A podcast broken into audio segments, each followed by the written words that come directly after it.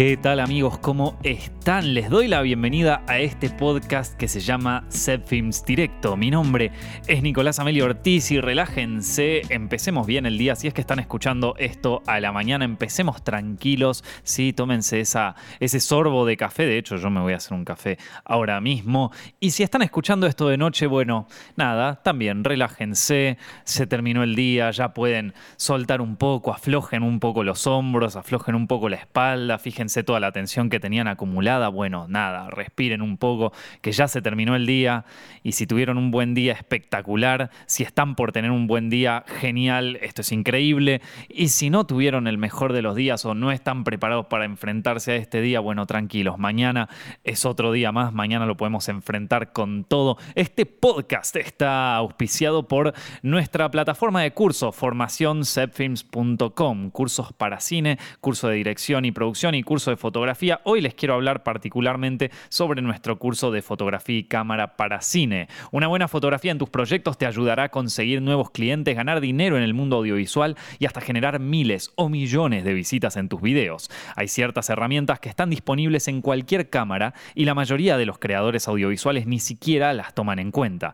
En este curso de fotografía y cámara para cine voy a mostrarte cuáles son estas herramientas indispensables antes de grabar cualquier material, cómo puedes aprovecharlas para que tus historias resalten del resto y para terminar, vamos a ver cómo estos trucos son utilizados por profesionales de la industria cinematográfica en grandes películas alrededor del mundo. Es un curso muy simple para cualquier nivel de experiencia que ya ayudó a miles de creadores en todo el mundo a impresionar clientes con sus trabajos. Si te interesa mejorar la calidad de tus proyectos, hacer crecer tu audiencia o vivir de esta profesión, no dudes en acceder ahora mismo al curso de fotografía y cámara para cine de Zepfilms en formacionzepfilms.com.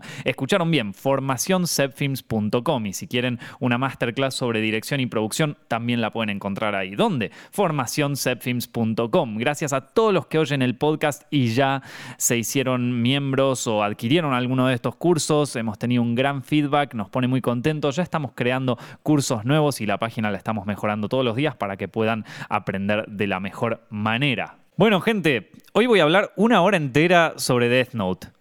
Sí, ya está. Si no te gustó, no sé para qué cliqueaste. Si es el título del video. Una hora hablando sobre Death Note. ¿Y por qué Death Note? Nadie te pidió que hablaras de Death Note. ¿Qué va a salir una nueva serie de Death Note? No, no, vas a, va a pasar nada con Death Note. No va a pasar nada. O sea, esto surgió así. Ahora te voy a contar por qué surgió esta, esta idea de hablar todo el día sobre Death Note. Em, pero a ver, eh, la semana pasada yo hice un podcast, no me acuerdo bien sobre qué, pero en un momento surgió el tema Death Note. Y eh, como ustedes sabrán, a principio de año grabé el piloto para una serie que estamos realizando, en donde yo estoy como director y también como productor. Bueno, eh, ahora mismo estamos como en el desarrollo de esa serie. Hace poco terminé una Biblia, una Biblia de como 100 páginas, no, no, estoy... Eh, la semana pasada terminé quemadísimo, pero bueno, nada, seguía trabajando en la Biblia de eso, como... Se, nada, voy avanzando con ese proyecto así de a poco y había uno de los episodios en donde el tema principal eh, de ese capítulo era el orgullo. ¿Sí? Para, para, no revelar nada sobre la trama y qué sé yo, vamos a ponerlo así. El orgullo. El orgullo de un personaje como característica negativa, que puede llevarte eh, hacia tener problemas, hacia arruinar tus propios planes, como el orgullo ¿sí? Es eh, la, idea de, la vanidad y eso nos puede terminar, eh, bueno, arruinando nuestros proyectos o arruinando nuestras ideas, ¿sí? Entonces, mientras buscaba inspiraciones para esto, me, me acordé de Death Note, porque lo había mencionado la vez pasada. Y dije, claro, eso es una buena serie, porque en Death Note, a ver, el orgullo, la vanidad, es uno de los motores del protagonista o de los protagonistas y es una de las razones por la cual termina cayendo. De hecho, eh, en el anime eh, de Death Note, en el episodio 2 ya se muestra esta vanidad como una debilidad y es lo que lo lleva a esta casa eh, con, bueno, con el antagonista o el segundo protagonista de, la serie, o por lo menos del primer arco de la serie, que, es L. Cuestión es que, claro, yo no veo el anime de Death Note hace como 10 años. tenía los mangas en Buenos Aires y me acuerdo que en algún momento los releí, pero no sé, habrá sido hace millón. Piensen que yo vi el anime de Death Note en 2006 cuando salió. Así que, no, no, no, esto estamos hablando de hace mucho tiempo atrás. Eh, y, mientras, bueno, mientras buscaba un poco de info sobre la serie, sobre los personajes, para, acordarme un poco, me di cuenta de que el año pasado había salido otro manga de, de, Death Note relacionado con, los personajes y con la historia. Y bueno, lo leí. La verdad que estaba bien, ok, no, no, era, no, era lo que me esperaba, pero bueno, está bien, por lo menos está ahí. Y es un, se llama Death Note One Shot y habla sobre nada, sobre otro, sobre otro chico que, que bueno, que le cae Ryuk con el Death Note y, entonces el pibe en vez de usar el Death Note decide venderlo y, y lo vende en internet y entonces lo termina comprando. Bueno, nada, cuestiones que no les quiero spoilear la serie, pero básicamente es, es, como la premisa. Está, está bien, es, como un manga cortito, son 88 páginas y lo lees medio al toque. Em, pero la verdad que me dejó manija. Dije, uy, porque aparecen algunos personajes de la serie anterior. Y entonces dije, uy, ya está, tengo que verla de nuevo. ¿Y qué hice el fin de semana entero? Sí, señor. Me vi todo Death Note de principio a fin. Qué manera de aprovechar el fin de semana, ¿no? En fin, eh, lo vi todo de nuevo. Eh, una serie que no veía hace más de 10 años. Y tengo que decir que Death Note eh, envejeció bien, loco envejeció bien. Es una, es una serie espectacular. Eh, tanto, a tanto así que me gustaría volver a Buenos Aires, buscar los mangas que dejé eh, por allá en la casa de mi familia y y volver a leerlos todos. Pero me, me, acordé un poco del manga, volví a, rememorar algunas partes. Eh, hay una historia interesante con Death Note que es que, bueno, primero como te digo, e, es una serie que, yo vi hace mucho tiempo, la vi cuando salió, o sea que... Em, digamos que es contemporánea a mi adolescencia en algún punto. Eh, yo estaba en el colegio cuando todavía, cuando recién salía el manga, y me acuerdo que eh, había gente en foros de internet, eh, porque ni siquiera piensen que en aquel momento no había ni grupos de Facebook. te estoy diciendo 2006, 2007, nadie, nadie usaba Facebook, nadie usaba eh, Instagram, no creo ni siquiera si existía, Twitter tampoco sé si existía. Entonces, las conversaciones en internet eran más en foros. Eh, capaz ibas a un foro de anime o ibas a estas cosas tipo 4chan, ¿viste? O, cosas de ese estilo y te enterabas de temas muy específicos a través de esos foros, ¿no? Entonces, yo cada tanto visitaba los foros de anime o los veíamos con mis amigos, porque en ese momento veíamos muchísimo anime. Estábamos viendo, qué sé yo, Naruto, ¿viste? Todo lo que estaba de moda en aquel momento.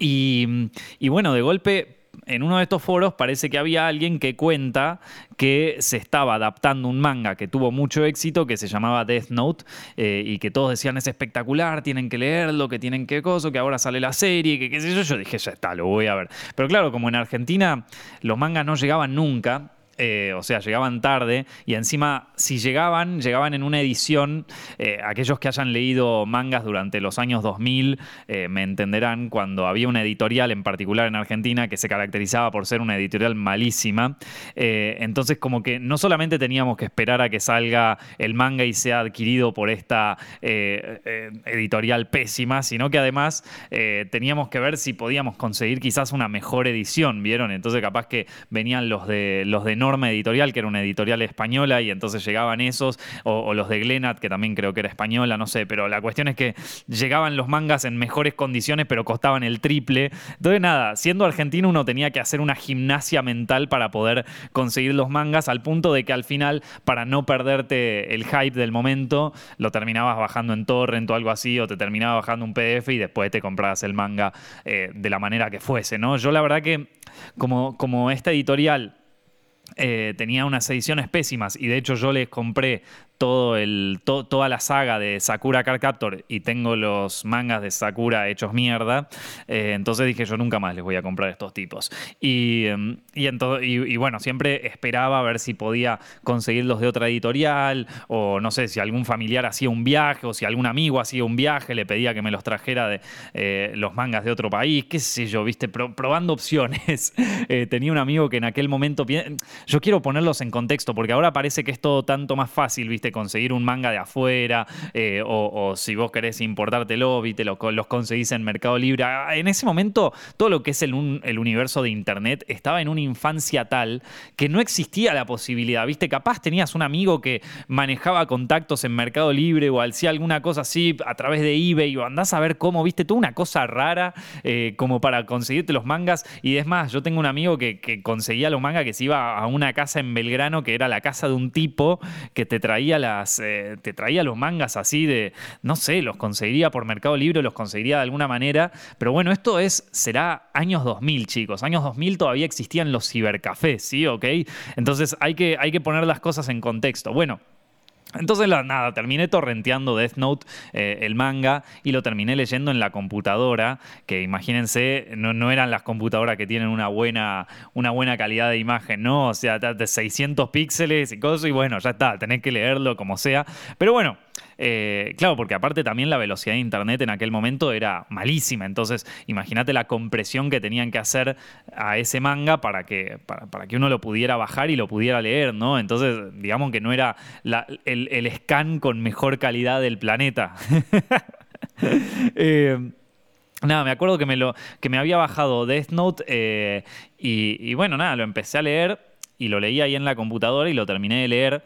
Y claro, estaba fan mal, me, encantó, se lo recomendé a todos mis amigos. Estaba contento porque fue uno de los primeros mangas que descubrí yo. La mayoría de los mangas lo descubrí un amigo mío que siempre estaba adelante de todo, ya estaba, siempre, encontraba los mangas primero, encontraba todo, conocía todos los lugares donde comprarlos en Buenos Aires. Es como que tenía todo súper claro. Eh, yo siempre, como era el Gil que llegaba tarde, no, Death Note lo descubrí yo. estaba contentísimo. Y eh, nada, lo leí, me fascinó. Cuando salió el anime me volví loco. Eh, también probablemente lo haya recontratorrenteado en aquel momento. Eh, era menor de edad y esto ya me parece que prescribió, ya pasaron como 14 años de esto, pero bueno, eh, aparte, no sé, mis recuerdos están un poco fallidos, eh, quizás lo bajé, quizás lo compré, no me acuerdo, o quizás sea todo esto mentira, quizás yo no existo, chicos, quizás este podcast es una voz generada por inteligencia artificial, nada, lo digo por, por si las autoridades les preocupa mucho. En fin, cuestiones que, nada, eh, em, fue una serie que a mí me encantó y me fascinó.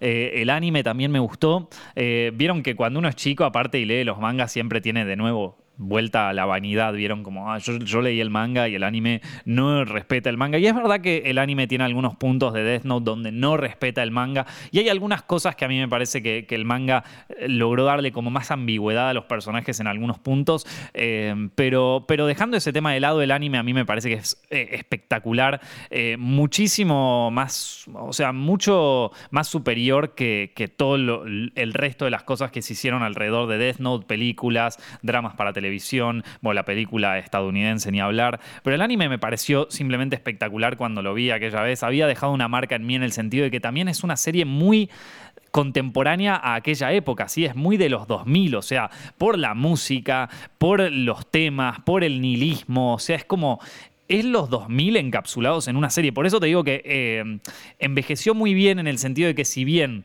eh, de repente es como que me, lleva mucho a aquella época por cómo piensan los personajes, por también eh, el tema de, la infancia del Internet, sí, que está mencionado en la serie, pero tampoco es como del nivel que está ahora y de, y de, la, y de qué tan metido en la sociedad está ahora el Internet y todo eso, eh, de algún modo te, da cierta nostalgia y, nada, sin embargo toca temas donde los personajes, y, sobre todo los personajes, están muy, eh, muy anclados en emociones reales, ¿no? Así como eh, viejas ficciones son leídas hoy en día y, y podemos seguir identificándonos con los personajes por más de que se sitúen en épocas medievales o en épocas de, hace millones de años, ¿no? Cuando leemos Shakespeare o cuando leemos, eh, no sé, incluso los cuentos de Canterbury, ¿viste? Si te vas bien, bien, bien hasta lo medieval, incluso encontrás o el infierno de Dante, ¿viste? O Fausto de Goethe, uno, uno de repente encuentra como similitudes humanas, ¿vieron? Porque, bueno, eh, entonces, bueno, viendo de nuevo el anime, la verdad es que descubrí tantas cosas nuevas en ese sentido y mm, y me llevó a tener ganas de, hablar un poco sobre, sobre la serie y, de comentarlo acá con ustedes, ¿no? total, ¿qué perdemos, no? Si ya hablé dos horas sobre Euphoria, ya hablé eh, horas enteras sobre, sobre series y sobre cosas así más mundanas, ¿por qué no te puedo hablar una hora sobre Death Note, no? Death Note, como les dije, originalmente eh, es un manga escrito por Tsugumi Oba, que, es un escritor bastante misterioso, ¿no? Porque no se sabe mucho de su identidad, eh, se mantiene medio oculto y al parecer también comparte ciertas eh, actitudes como uno de los protagonistas que es él. Y las ilustraciones fueron por Takeshi Obata, que ya es un mangaka bastante conocido en Japón por Hikaru no Go y después tenía, tenía otra serie que no me acuerdo cómo se llamaba, eh, de... Ah, Bakuman, ahí está, Bakuman, que es sobre los, los dos chicos que se quieren volver mangakas, si no me equivoco. Sí, creo que sí. Sí, ahí está, Bakuman era. es que bueno, chicos, ya esa también la había leído en su momento y me había gustado mucho. Hikaru no Go no la leí, pero, pero tengo un amigo que sí y que de hecho se empezó a, se empezó a interesar por el Go, que es el, como una especie de ajedrez japonés, eh, gracias, a, gracias a ese manga. Pero bueno, nada, cuestión es que eh, empezó como este manga y... Eh, a ver, una de uno de los temas principales que toca es, vamos, voy a contar un poco la historia para los que no saben qué es Death Note. Eh, resulta que hay un chico que se llama Light Yagami que, encuentra en el piso tirada una, una, libreta y esa libreta tiene una serie de reglas que es, bueno, una de las reglas principales es quien escribe un nombre en esta libreta, perdón, eh, el nombre que sea escrito en esta libreta eh, morirá, ¿sí? Entonces, bueno, después hay un montón de subreglas, ¿no? O sea, si no escribís la causa de la muerte de esta persona, se va a morir de un paro cardíaco. Eh, tenés que sí o sí pensar en la persona que escribís en el nombre para que no pueda haber duplicados. Sí, bueno, así un montón de reglas. La cuestión es que eh, Light encuentra esta, esta libreta y al principio dice, ah, que, va a ser de verdad esta porquería y se lo lleva a su casa, así, porque está medio aburrido.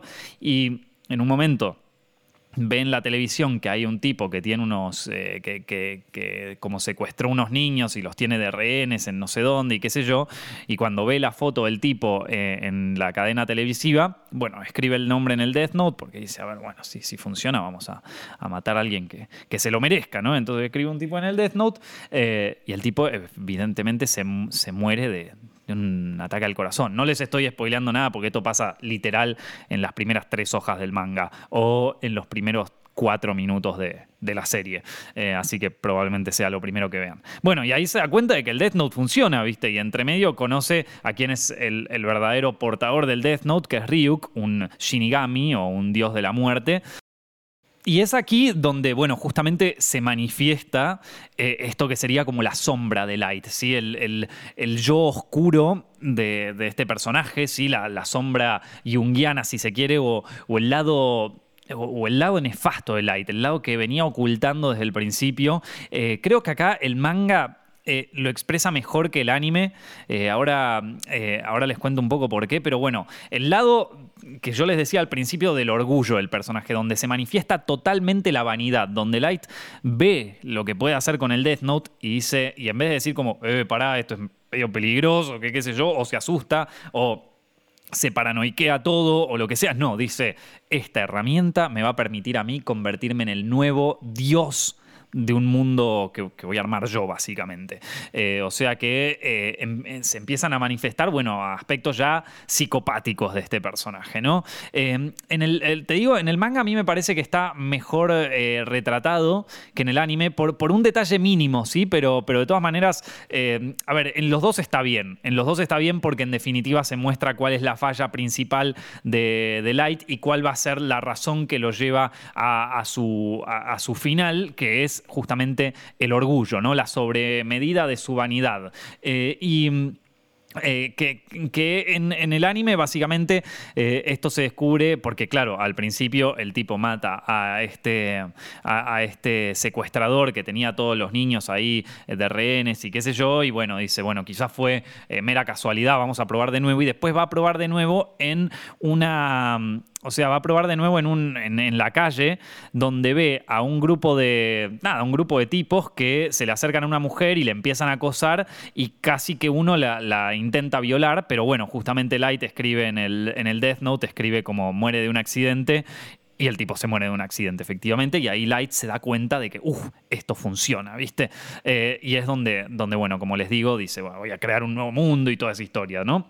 De nuevo, no les estoy spoileando mucho, creo que mm, esto pasará en nada como... Ah, igual de todas maneras, a ver, eh, les estoy spoileando un pedacito, pero a partir de ahora esto va a tener spoilers. Si voy a hablar una hora sobre Death Note, algún spoiler va a haber. Así que prepárense eh, a partir de ahora spoilers fuertes de la serie. Así, así ya nos quedamos, nos quedamos más tranquilos. Hasta ahora solamente les conté lo que ocurre en los primeros 5 o 10 minutos de, la serie. Pero, pero que probablemente ya lo deben haber visto porque esto está mencionado en 30 mil millones de cosas. Es una serie que salió en 2006, así que aparece en un montón de lugares. Y aparte también, digo, se hicieron miles de memes con Light. Así que nada, como que ya creo que lo deben saber. Pero bueno, a partir de ahora se vienen spoilers fuertes, así que les recomiendo que, vean Death Note. Es, en realidad un anime muy, muy bueno. Bueno, cuestión es que ahí es cuando se da cuenta. En el manga, por el que, que lo que creo que acá es como que los dos crímenes que él, eh, bueno, los dos criminales que él va a justiciar a través del Death Note son dos crímenes fuertes, o sea, son dos crímenes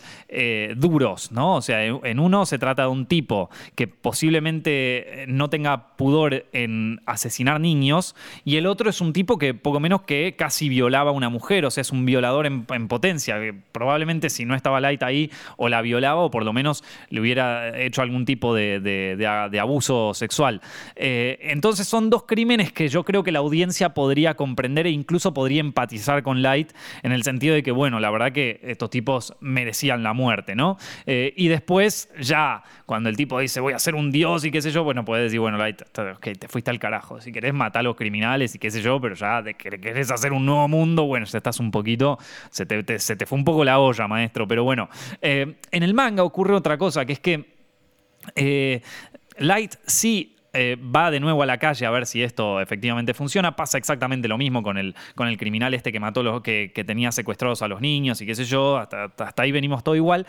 Pero cuando está en la calle y ve a este tipo eh, acosar a esta chica, él anota el, nombre del, maleante este que viene en la moto, el típico, ¿viste? Que viene, eh, ¿qué hace? ¡Qué linda! Eh, mirá cómo vení vestida, ¿viste? Una cosa así le dice.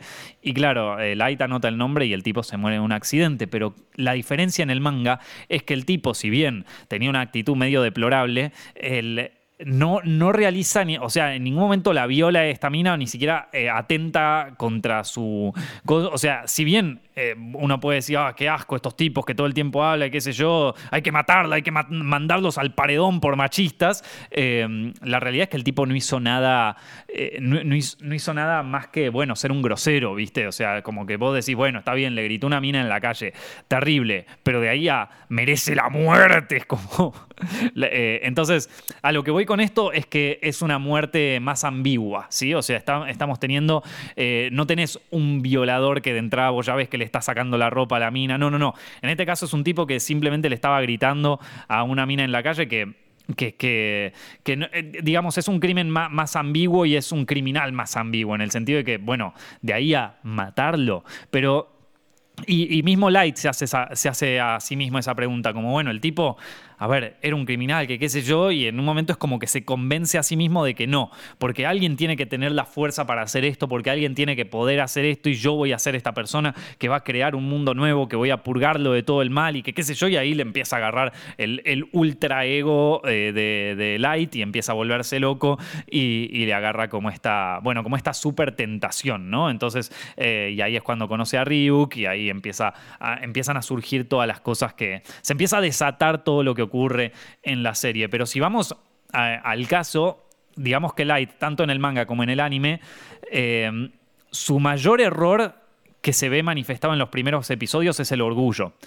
lo que lo termina cagando al principio es justamente ser un orgulloso, porque él podría haber matado gente así tranquilo, sin, sin, dar muchas vueltas, pero no, él tenía ganas de que esto fuera eh, visto por la gente. Que la, él mismo le dice a Ryuk como, mirá, yo quiero que la gente se entere de que es medio raro que todo el mundo, de que todos estos criminales están muriendo de un ataque al corazón. O sea, quiero que el mundo sepa que hay una fuerza misteriosa que está operando para que toda esta gente se muera. Y bueno, después ya llegamos a la parte obvia, ¿no? A la parte donde ya eh, es como que su orgullo se apodera totalmente de él y, su psicopatía también, ¿no? Porque eh, Light es un personaje eh, absolutamente narcisista y también es medio, es, bastante un psicópata, ¿no? pero, pero bueno, donde más se empieza a manifestar esto es en el, en el momento que, se enfrenta a L por primera vez y que aparece Lindell Taylor, ¿se acuerdan? Que, aparece ahí en la, en la cadena televisiva y él lo mata y resulta que al final era un preso con cadena perpetua y claro, ahí es como que se redujeron todas las posibilidades a, bueno, vos estás en la zona de canto, te vamos a agarrar y ahí L tiene como muchísimas pistas para poder atraparlo. Ahí el, la vanidad de, Light ahí lo, lo, cagó básicamente, porque ustedes imagínense que en ese momento L la única sospecha que tenía es que esto podría ser obra de otra persona, o sea, L pensaba, bueno, evidentemente hay alguien que está haciendo esto, no tengo ni idea cómo, no tengo ni idea de qué manera, no, no sé.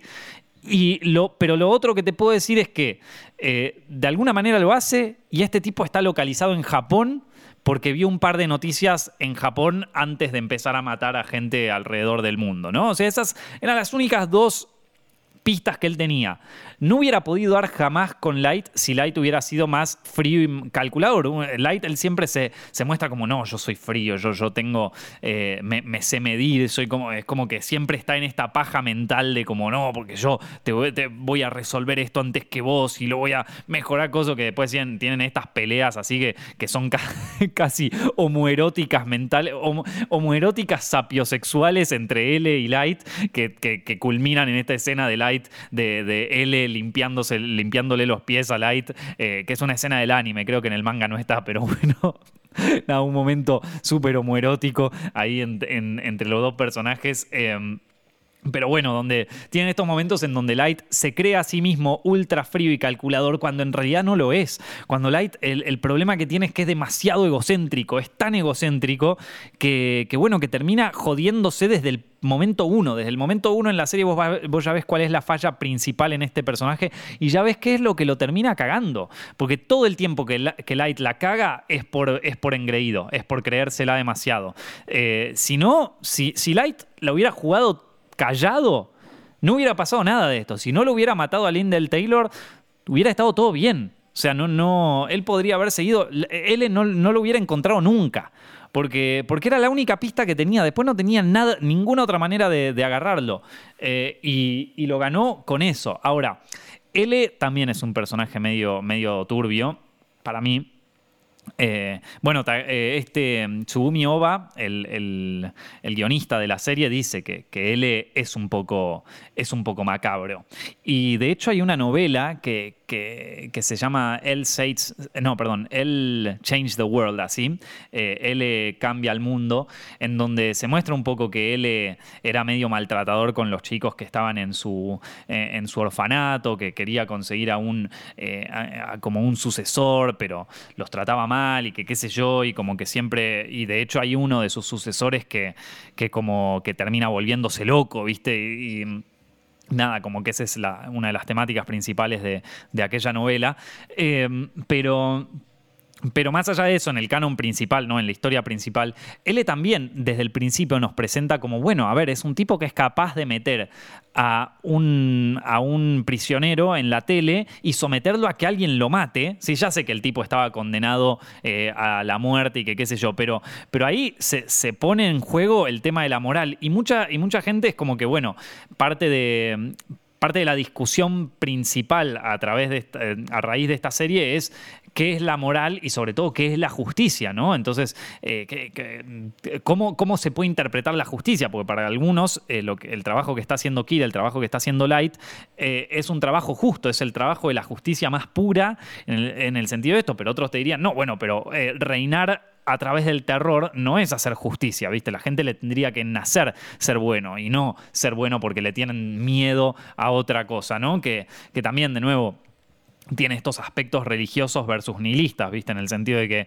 eh, uno tiene que operar, vamos a hacer así, uno tiene que operar el bien no por miedo a ir al infierno, por ejemplo, sino por eh, amor a, bueno, a profesar un, bienestar general, ¿no? Entonces es como, bueno, eh, eh, están, esta, dicotomía entre, entre lo que es la justicia, lo que no es. Eh, pero para mí también, yendo al lado del personaje, ¿no? Yendo al. al eh, más el centro, porque en definitiva está bien, sí, nos, nos habla de un tema macro, sí, que es la justicia y lo que es la verdad y lo que qué sé yo, pero después tenemos al tema humano de los personajes, que es, bueno, cómo un poder tan grande nos puede sacar o cómo de repente tener un poder o la, habilidad de someter a los demás nos puede o, sea nos puede sacar a los seres humanos nuestra peor parte y cómo eh, algunos seres humanos eh, con tal de, bueno de llenar su ego pueden ser capaces de hacer cualquier tipo de maldad, ¿no? Entonces, eh, digamos que L también es un personaje cuyo ego es el motor principal de esta búsqueda. De hecho, él, eh, digo, en un momento él tiene la sospecha de que Light podría ser eh, Kira y entonces va buscándolo y entran en este juego mental de que si digo esto, de que jugando al tenis, de toda esta historia. Eh, pero cuando se disipan las posibles sospechas de que, de que Light sea el, el verdadero Kira, él se empieza a aburrir con el caso y ya eh, ni siquiera le interesa investigar. O sea, estamos hablando de un tipo que llegó a matar a un prisionero para poder descubrir quién era este, este Kira, a un tipo que se aburrió y que ya no quiere saber nada. Entonces, ¿la muerte de este tipo valió algo? No, mm, simplemente satisfacer el ego de este eh, cazador que está buscando eh, a un asesino por ahí y que cuando ya sus hipótesis y medio como que ya podría estar equivocado y no, viste, cuando ya se aburrió básicamente del caso, eh, es, como que, bueno, ya todo lo demás no, no vale. Eh, entonces ahí tenemos dos personajes cuya motivación principal es el, es el orgullo. Eh, y son dos personajes que lo tienen muy marcado todo el tiempo. ¿sí? Él quizás lo tiene un poco más, más oculto, porque claro, porque porque, porque, a Light lo vemos más seguido y con Light estamos todo el tiempo en su. En su o sea, estamos todo el tiempo pendientes de su, de su inconsciente y de lo que piensa, porque en definitiva es el protagonista, o vamos a decir el, el protagonista antagonista, porque en realidad es el villano. Eh, entonces.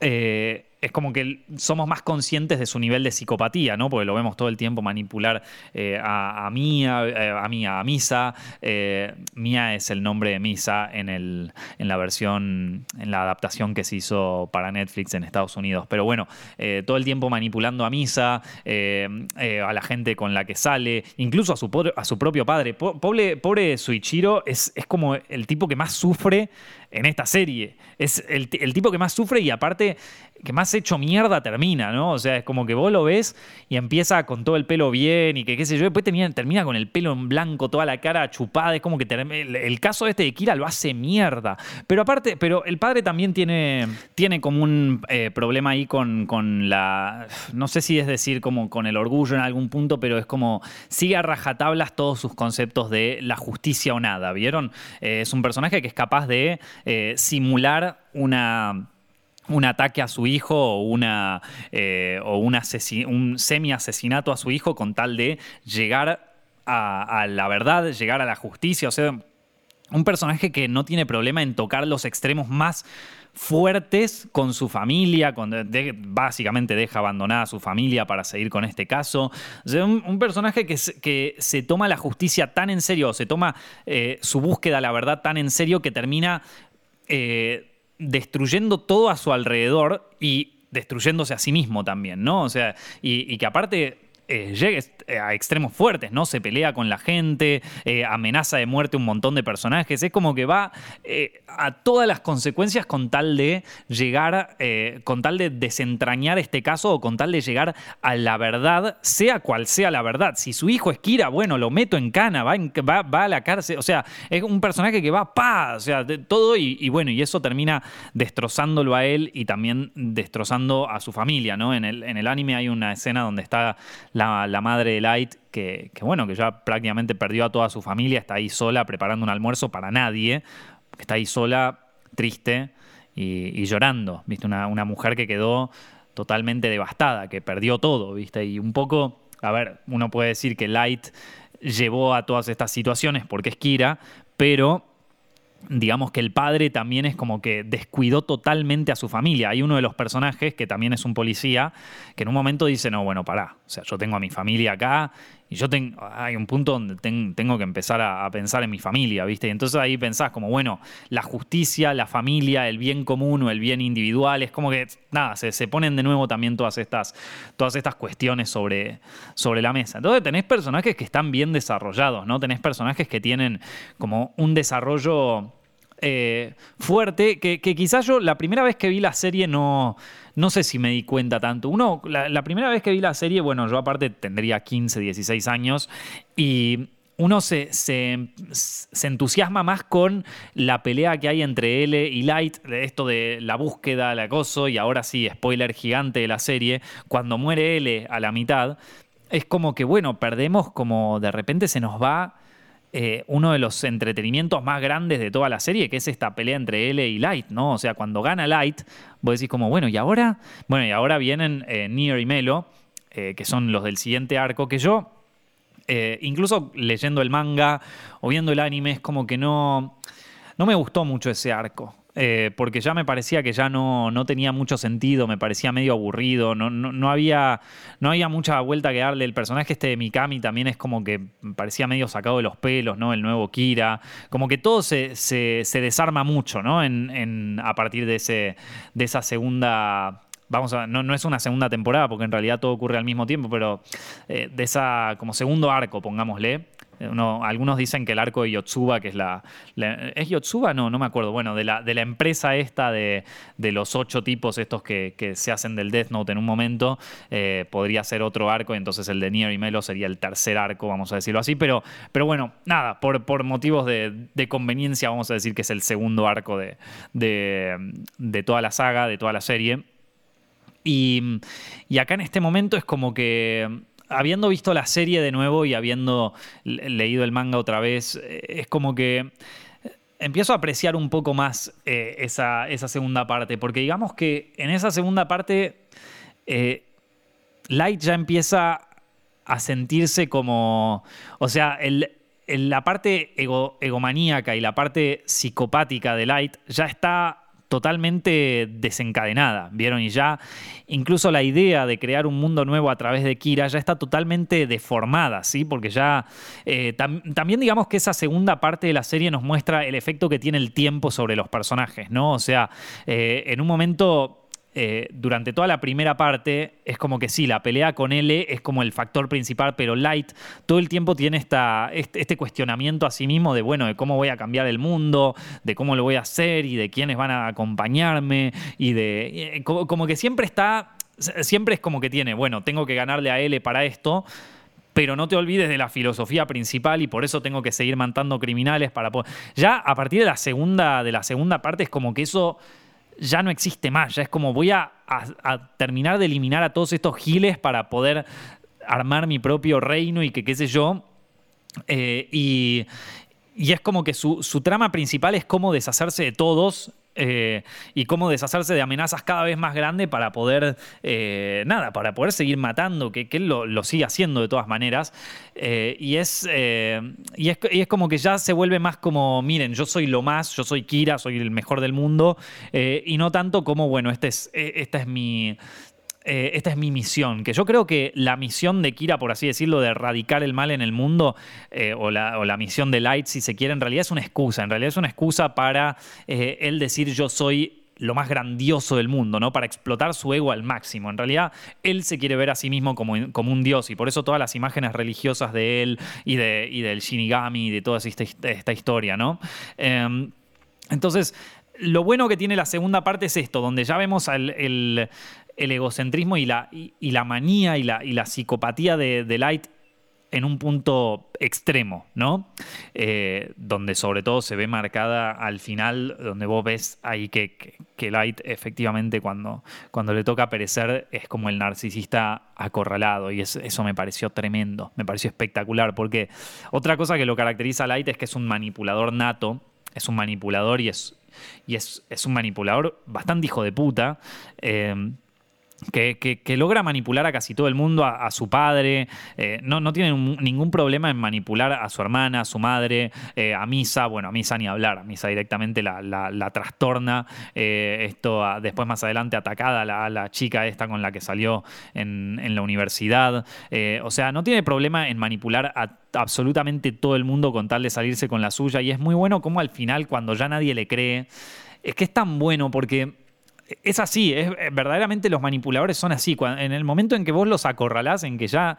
Y esto lo puedes ver mucho en interrogatorios policiales, ¿no? Cuando el tipo eh, trata de buscar eh, una coartada por donde sea y la policía le dice, no, esto no es, no, esto no es, no, esto no, hasta que en un momento lo tiene acorralado y es como que el tipo se saca. El tipo se saca y ahí es cuando muestra su verdadera cara, ¿no? Esto me pareció espectacular. Cuando se muestra a sí mismo como realmente es. Esto ya al final, final de la serie, cuando ya lo tienen acorralado y ya, ya demostraron totalmente eh, que, él es efectivamente Kira. Eh, y se ve acorralado y es como.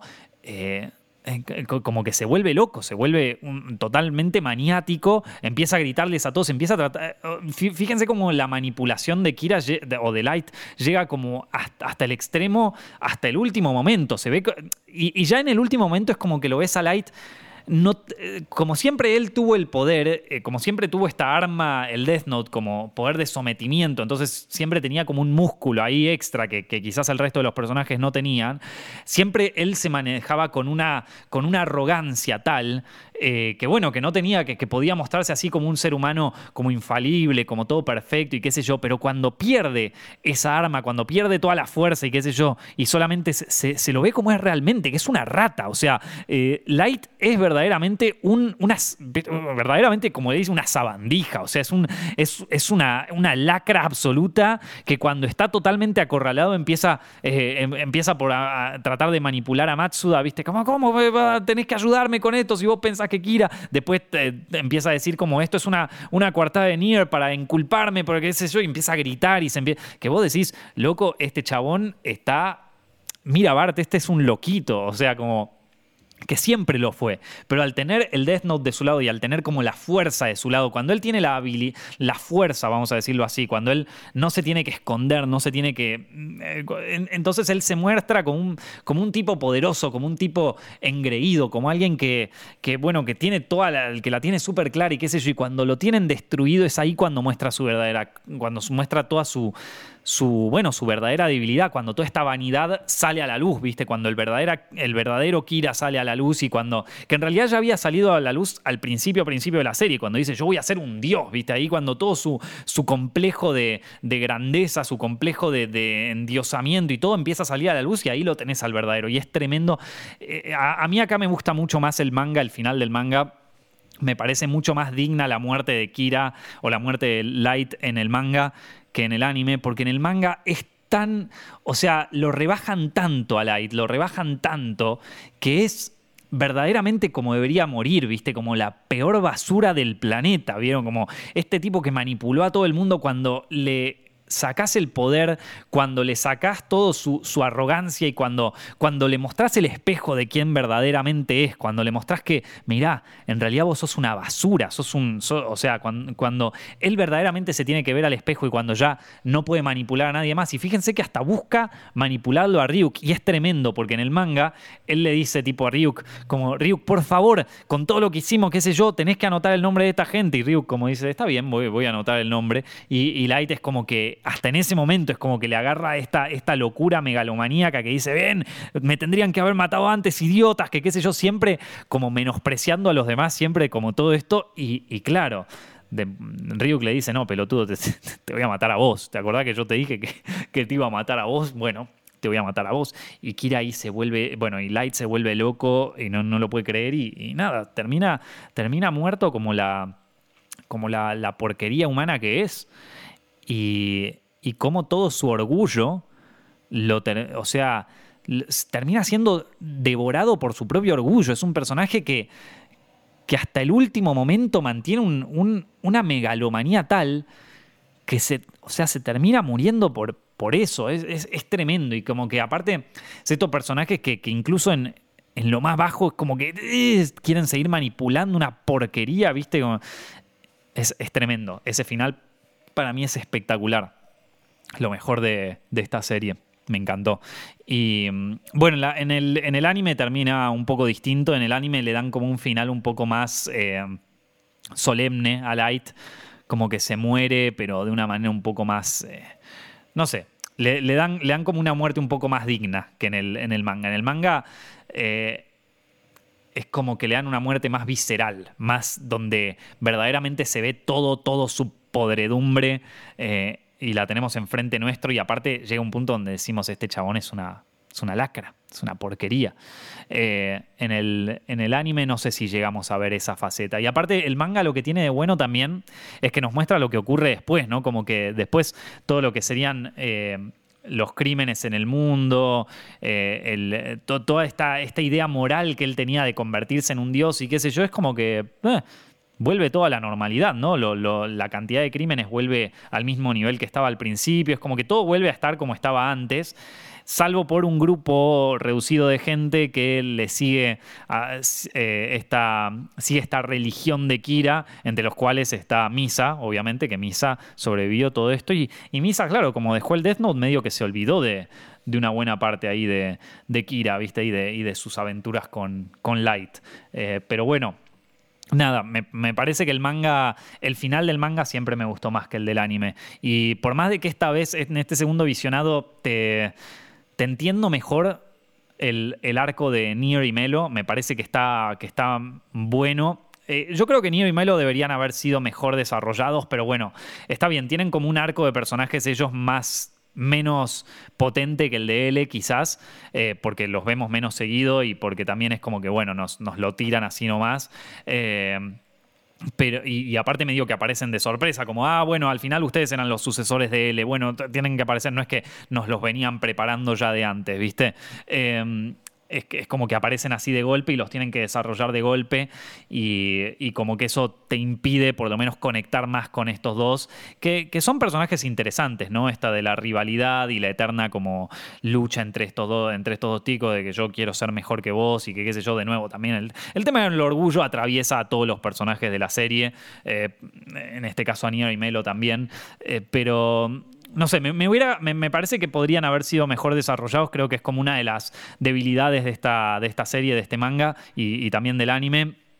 Eh, pero bueno, nada, eh, de todas maneras, eh, en una segunda visión yo creo que que funciona, que están bien. O sea, está bien y está bien para desenmascarar a L. Me parece que la segunda parte también es como mucho más grandilocuente, ¿no? Como que en un momento se tienen que ir al desierto y aparece esto del misil y en un momento se van a Los Ángeles, hay aviones. Como que antes se reducía todo a.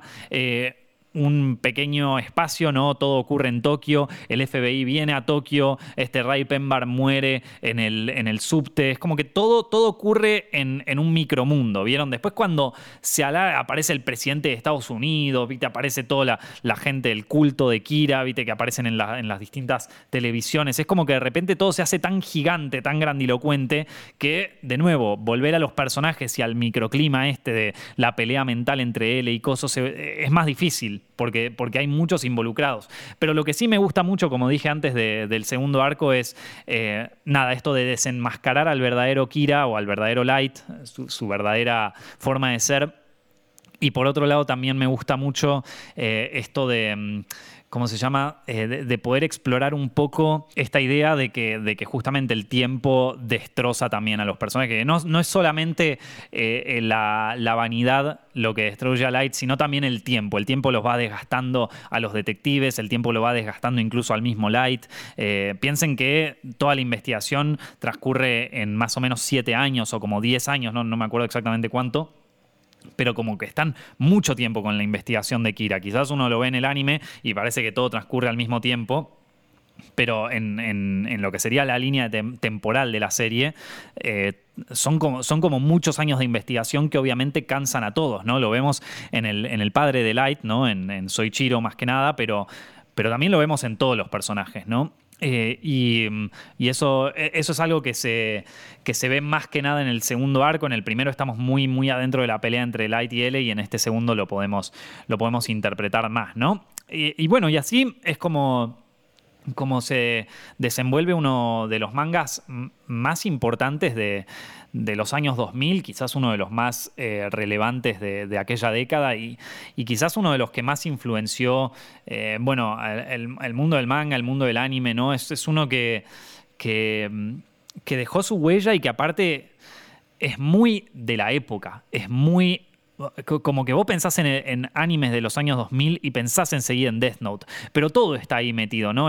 La, onda esta gótica de los personajes es muy también de, del estilo de, bueno, de algunas tribus urbanas de aquella época y de un poco la, movida emo, la movida gótica, eh, todo eso que estaba en aquel momento, en esto de que, de que Misa va por, por las galerías de Shinjuku a, comprar cosas, es como que todo, toda esa onda que ahora está bastante de nuevamente, eh, pero que en los 2000 era como una, era una moda que estaba muy por eh, como que los que hacían eso, yo, yo conocía dos personas que, estaban en esa movida así medio gótica y qué sé yo, es como que estaba más, eh, más en los extremos, ahora se volvió, digamos, como que está más en el mainstream y hay más gente que lo hace y es como más común, vamos a decirlo de alguna manera.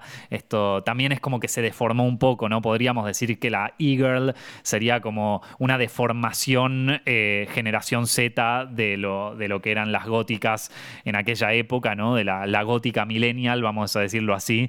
Eh, pero, pero, está muy marcado eso, ¿sí? Está muy marcado, sobre todo en Misa, pero también en los diseños de, los Shinigami, ¿no? Que también tienen toda esta onda así súper gótica, con el traje de Ryu, que es como súper así, eh, como, un, traje medio, eh, como bueno, medio erótico incluso, también medio BDSM, ¿vieron? el de, lo, mismo algunos personajes del mundo de los Shinigamis, es como que todos tienen esta onda. La, el, el personaje de también cómo se viste.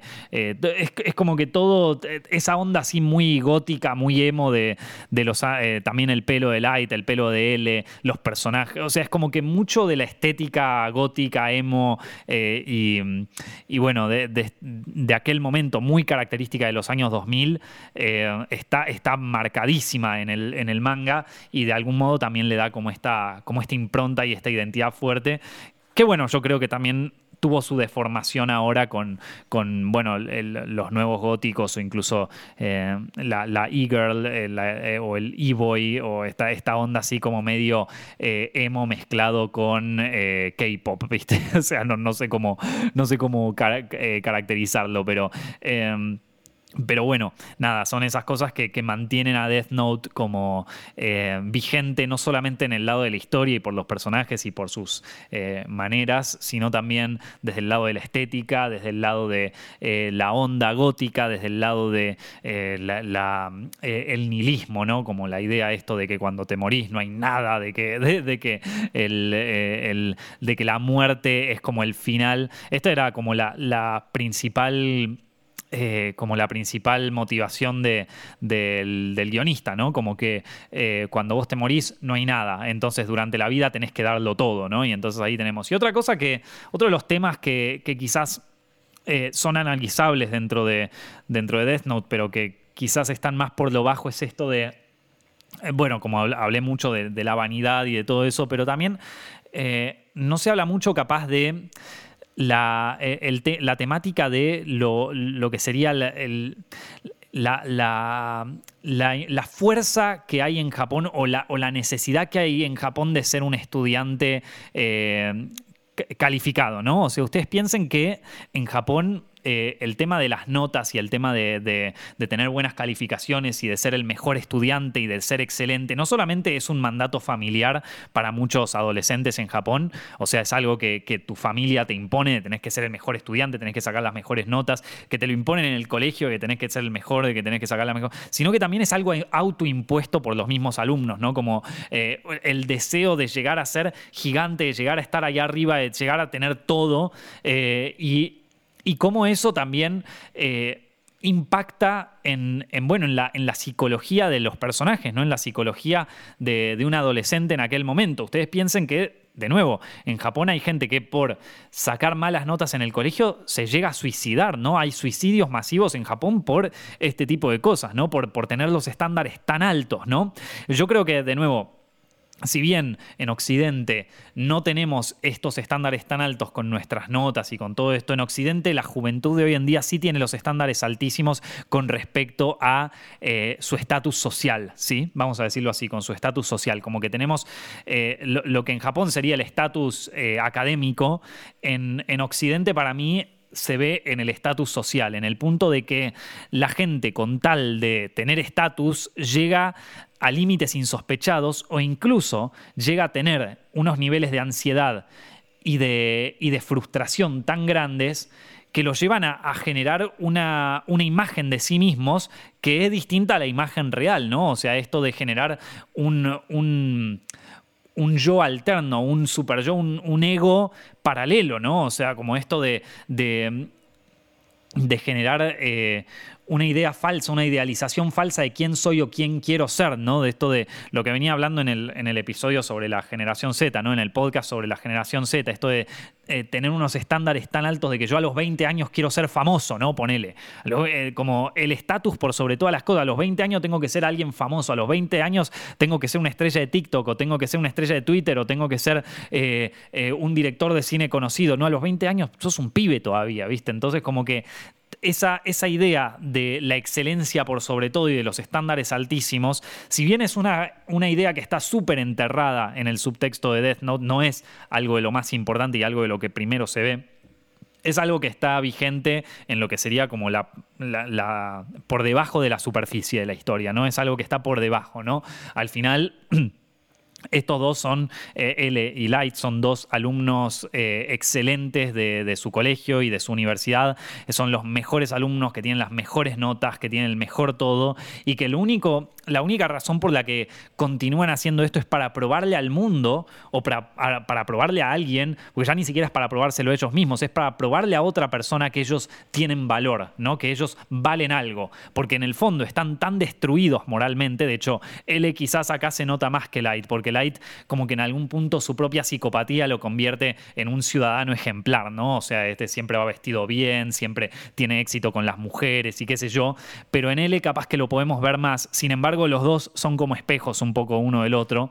Eh, él es un personaje que tiene el ego tan destruido tan, tan masacrado, ¿no? Es un, es un huérfano, no tuvo padres, ¿no? Eh, siempre fue juzgado por su inteligencia y por nada más. Entonces, como que siempre eh, su valor como persona está dado por si puede resolver estos casos o no. Fuera de eso, él, por lo menos hacia sí mismo, no tiene ningún otro valor. Eh, dentro de sus, de sus valoraciones morales, él, él piensa que es que su única manera de, de valerse como persona es a través de resolver los casos, es a través de ganar, es a través de ser el mejor estudiante, es a través de ser excelente, ¿vieron? Porque si no, si no tiene eso, es un pibe que está recluido todo el tiempo, que tiene cero habilidades sociales, que no puede conversar con nadie, que no tiene amigos, que no tiene... O sea, es, un ser absolutamente... Eh, eh, carente de, de todo lo que uno podría pensar que es como un estatus social, ¿vieron? O sea, que pierde,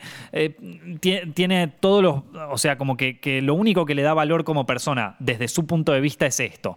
Eh, Light para mí también lo tiene esto, ¿eh? para, para mí que Light también lo padece y también tiene este ego ultra frágil de que solo se puede valer por yo voy a ser el nuevo dios de esta tierra y que qué sé yo, y tiene este ego súper gigante, agigantado y que qué sé yo, y esto de menospreciar a la gente que en realidad es básicamente, vieron que cuando te dicen, cuando vos menospreciamos, cuando, cuando todo el mundo te parece un idiota, quizás sea porque el idiota sos vos, ¿no? Entonces esto, eh, Light menosprecia absolutamente a todos los que tiene alrededor, incluso a su propio padre no le tiene respeto.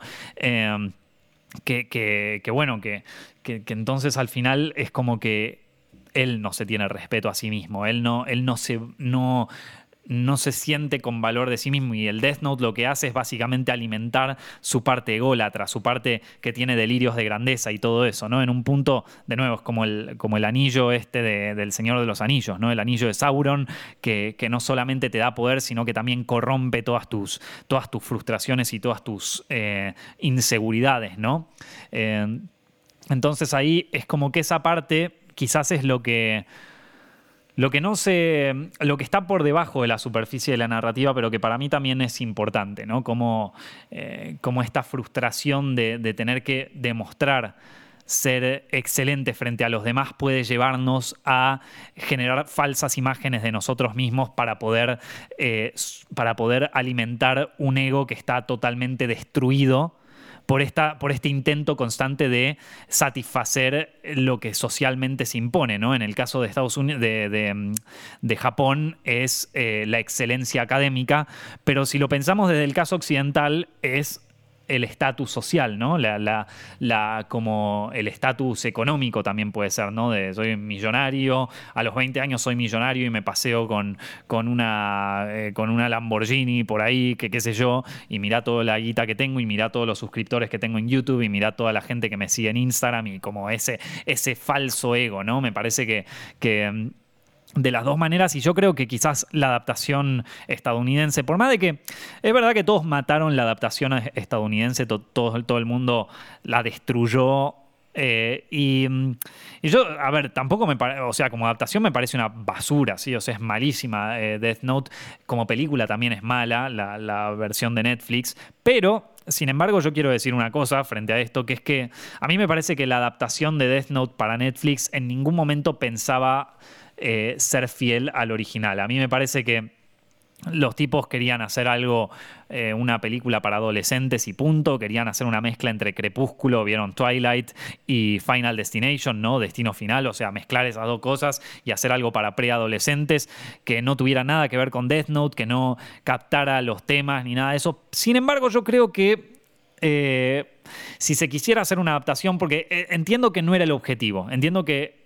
desde el principio me parece que cuando pitchearon Death Note para Netflix no querían hacer una adaptación fiel al manga. Me parece que desde el principio. No, no, es, no es que, uh, lo intentaron y fallaron. No, no. A mí me parece que desde el, desde el primer momento eh, los productores de, aquella serie no querían hacer una adaptación del manga. Querían hacer como una especie de adaptación libre eh, para adolescentes, que no tuviera nada que ver, viste, que apareciera Ryu, que pudieran, eh, o sea, que pudieran nada, eh, capitalizar eh, la propiedad intelectual de Death Note, algunos personajes que son conocidos y que los fanáticos de la serie la fueran a ver, aunque fuera una basura. Pero para mí, ellos querían hacer otra película y querían hacer otra cosa que no tuviera nada que ver. Sin embargo, yo creo que esta temática y esta idea del ego frágil y de, y de poder transponerlo eh, en vez de a la sociedad japonesa a la sociedad occidental, podría funcionar muy bien si se quisiera adaptar de nuevo la, serie o el manga o el anime o la peli o lo que sea. Yo creo que se podría dar. Me parece que hoy en día sigue siendo algo que, mm, eh, atraviesa a toda la sociedad y que atraviesa también a los adolescentes. Me parece que hoy Death Note podría ser incluso mejor entendida por Occidente que en la época que salió. Eh, por más de que tuvo muchísimo éxito, por más de que es un manga de los más exitosos que hubo en la historia, me parece que hoy podría ser mejor entendida las razones. Ahora, eh, ya yendo un poco al tema de, especulación y boludeces, ¿no? O sea, eh, como les dije, lo que lo caga a Kira, o sea, lo que lo, que lo termina cagando a Light es su propia vanidad, su propio ego. Pero realmente, ¿qué podríamos hacer nosotros con un Death Note, no? O sea, si, si lo llegáramos a encontrar. Imagínate vos te encontrás un Death Note ahí tirado, ¿no? O sea, ¿y qué, haces? Eh, yo creo. Yo no sé qué haría si llegara a encontrar un, una de estas libretas. O sea, te la encontrás en la calle. Lo primero, te cagás en las patas porque ves al Shinigami. Y ver a Ryuk, o sea, todo bien con Ryuk, pero es turbio, da mucho miedo. Aparte, es un bicho de como dos metros. yo, que vivo solo en un departamento acá, es como que lo llego a ver en mi departamento, me cago en las patas. Me cago en la. Creo que ya me muero de un infarto por ver a, por ver a Ryuk. Aparte, ponele, llegás a tu casa de un día de trabajo, viste, tenés tu desno, lo más tranquilo, estás acá, te sentás tranquilo en la mesa de tu casa, estás solo, lo más bien, se hizo de noche, estás solamente con una luz prendida y de repente ¡blum! Te aparece Ryuk, que, que no sé, debe, debe medir dos metros con algo, Ryuk, ¿viste? Es, un tipo alto. Eh, yo me cagaría tanto en las patas que creo que me muero ahí. O sea, me parece que me muero ahí. O sea, Ryuk, perdón, pero, pero te arruiné las, las ganas de tu Death Note. Pero bueno, supongamos que no. Supongamos que me mantengo vivo, que digo, ah, bueno, ok, vos no me vas a hacer nada, está todo bien. Listo, vamos a usar el Death Note. Eh, yo creo que tengo el Death Note y, a ver, podés matar a alguien o sea, si ya vi al Shinigami, es como que digo, ok, esto va en serio, porque si, no, no, lo vería. Pero suponete que no lo ves, porque creo que Light no lo ve al Shinigami hasta que escribe algún nombre en el Death Note. Pero, o sea, supongamos que no lo viste. Entonces tenés el Death Note ahí y decís que se está pelotudo. Bueno, voy a escribir un nombre. Probablemente escribo el nombre de un amigo para pelotudear. Ah, mira, voy a escribir el nombre de este pelotudo. A ver, uy, la palmo. Y maté a un amigo. no, pensa, a, ver, por las dudas, por las dudas, ponele que llega a ser real. Por las dudas yo pondría el nombre de alguien que no me cayera nada bien. No sé si la pensaría tanto como Light. O sea, no sé si la pensaría tanto como Light. La piensa, ¿viste? Bueno, voy a buscar a alguien que se merezca morir. Yo creo que pondría a alguien que me caiga muy mal. Pero, claro, alguien que me cae muy mal se muere. Y yo digo, bueno, ok, me caía mal, pero no sé si me caía tan mal como para matarlo. Y ahí, a partir de ahí, yo creo que me agarraría una paranoia. Primero, primero porque maté a alguien o sea, soy consciente de que maté a alguien que no me caía bien, ok, puede ser alguien que me caía para el culo, puede ser alguien que me haya hecho un muy mal a mí y puede ser incluso alguien que haya tenido una actitud criminal hacia mí. Pero no sé si se merecía la muerte. Esto como o sea, primero me acosaría todas las noches eh, la idea de que maté a una persona, de que maté a este tipo, ¿viste? O sea, por eso te digo que Light para mí ya era un psicópata de entrada. Eh, no, no es que, uy, el Death Note lo convirtió en una mala persona. Para mí Light ya, ya era un psicópata de entrada, porque si no le afectó... O sea, yo estaría, de la primera noche diría como, puta, maté a alguien, boludo. Como que me, acosaría esa idea del tema de que maté a alguien, de que me persigue su propio fantasma, ¿no? Uh, ¿Viste? Y, merecía morir y me trataría de autoconvencer, no, pero en serio, se merecía morir morir porque él hizo tal cosa y después tendría otra parte mía que me diría, no, no, no se merecía morir, boludo, mataste a alguien, sos un enfermo de mierda, que es, como que no podría vivir con eso, realmente me costaría vivir con eso, incluso si... Eh, si, lo pudiera justificar de mil maneras. Es como esas historias de, del policía que mató un ladrón en un tiroteo y te dice como, ah, vos mataste un ladrón, sí, qué bien, sí, sí, pero ¿sabes lo que es? Vivir todas las noches con el fantasma. eh, entonces yo creo que me acosaría todo el tiempo. No, no, no sé, no anotaría el nombre de nadie más. Me quedaría con el Death Note ahí. Y, claro, lo vería Ryuk en algún momento y, yo pensaría que Ryuk es como la reencarnación de esta persona que maté. Porque decía, ah, vos me venís a acosar todos los días ahora porque yo maté a esta persona. Es como que lo, vería como eso. Eh, no sé si podría... Pero bueno, pongámosle que, que, no, pongámosle que hago lo mismo que Light. Eh, yo, creo que me agarraría una paranoia, me agarraría una paranoia, como que diría, chau, acá me van a agarrar, me van a agarrar.